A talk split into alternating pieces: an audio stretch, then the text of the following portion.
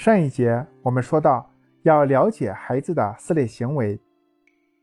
这四类行为分别指向了孩子的核心优势、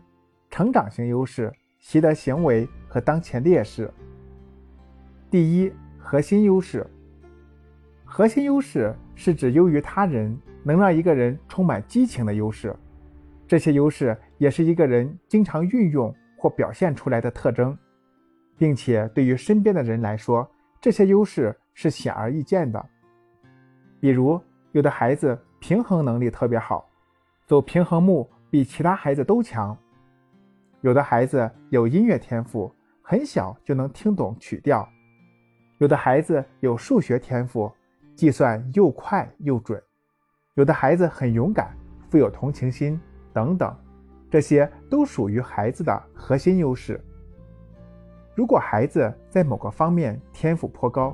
并且孩子自己也想在这方面有所发展，父母只需要针对孩子的核心优势认真培养就可以了。对于一些性格天赋，如同情心、勇敢、乐观等，我们可以鼓励孩子继续保持，比如让孩子多跟人打交道，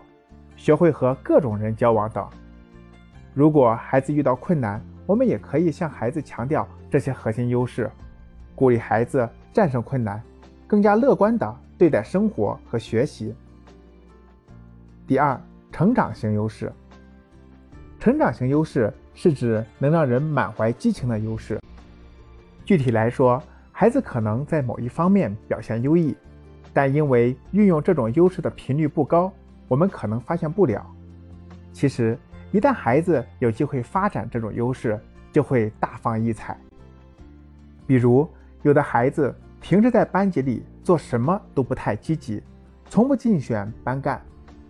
班里有什么活动也不主动参与。但是某一天，他忽然觉得组织同学参加活动是一件特别有趣、特别有意义的事情，在团队中他也能找到更多的快乐和价值感。从此以后。他可能会非常主动、积极地参与班里的各种活动，从团队活动中汲取更多的力量。通过这些活动，他会逐渐发现自己的领导力优势。这其实就是一种成长型优势。这种优势可以让孩子变得更乐观、更坚定，人际关系也更加融洽。当然，要发现和鼓励孩子发挥他的成长型优势。就需要父母多多的用心去观察，多看到孩子表现的比他人或比他自己以前更好的地方，然后表达对孩子的欣赏之情。孩子有了父母的鼓励和认可，才会更愿意发挥自己的优势，展示自己的才能。三习得行为，天赋优势源于一个人的内在，习得行为则需要我们从外界引入。实际上，我们大多数人的很多优势都是在学校、父母或他人的要求之下形成的，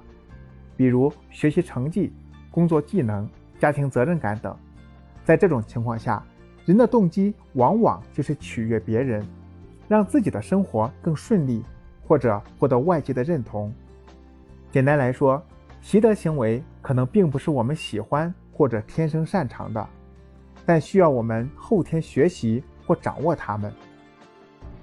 对于孩子来说，能够充分发挥自己的天赋优势自然最好，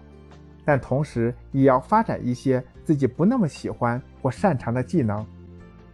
比如在学校里，有些学生的专业知识和专业技能很好，